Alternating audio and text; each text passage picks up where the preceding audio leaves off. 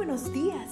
Gracias por estar con nosotros en este bendecido día. Ven y juntos aprendamos y realicemos el estudio de nuestro matinal titulado Nuestro maravilloso Dios.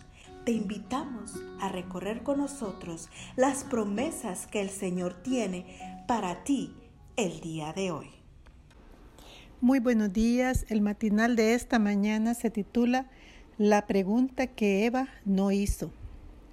La serpiente le preguntó a la mujer, ¿es verdad que Dios les dijo que no comieran de ningún árbol del jardín? Podemos comer del fruto de todos los árboles, respondió la mujer.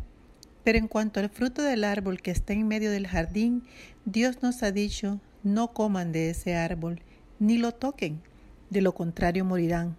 Génesis 3, 1 al 3. Dios le había dicho a Adán, si comes del árbol del conocimiento del bien y del mal, ciertamente morirás. Ver Génesis 2, 16 al 17. Pero la serpiente le dijo a Eva, no morirás.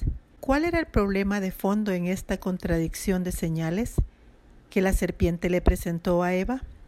Según Clifford Goldstein, se trataba de un asunto de autoridad.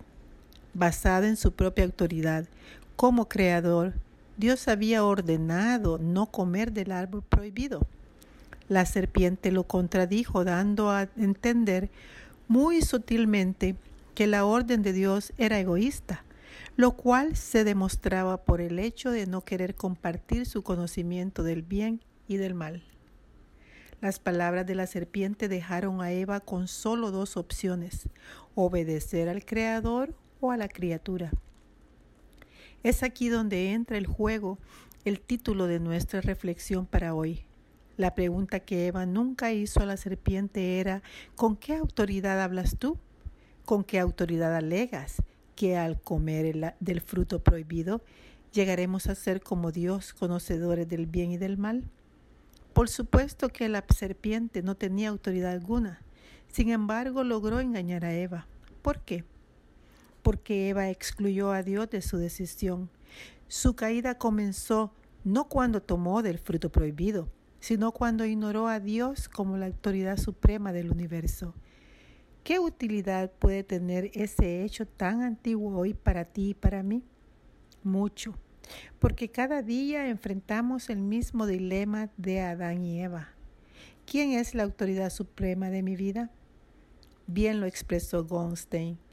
¿Seguimos al Señor y le permitimos que sea Dios?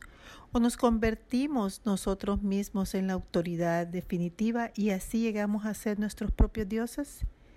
Sea que estés enfrentando alguna fuerte tentación, o que tengas que tomar una importante decisión y no sabes qué hacer, deja que Dios sea Dios, es decir, coloca en sus manos el gobierno de tu vida.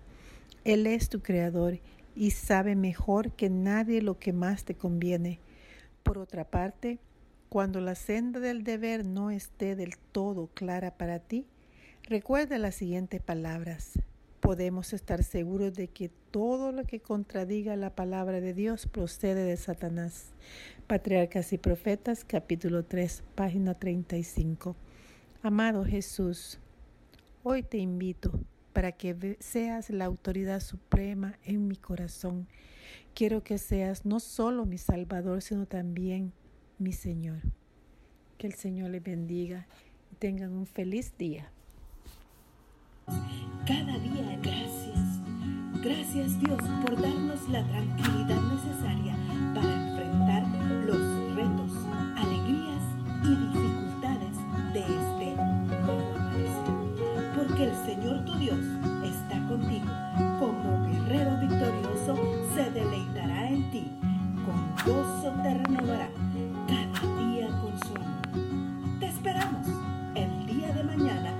continuar cobrando aliento en la palabra de nuestro maravilloso Dios.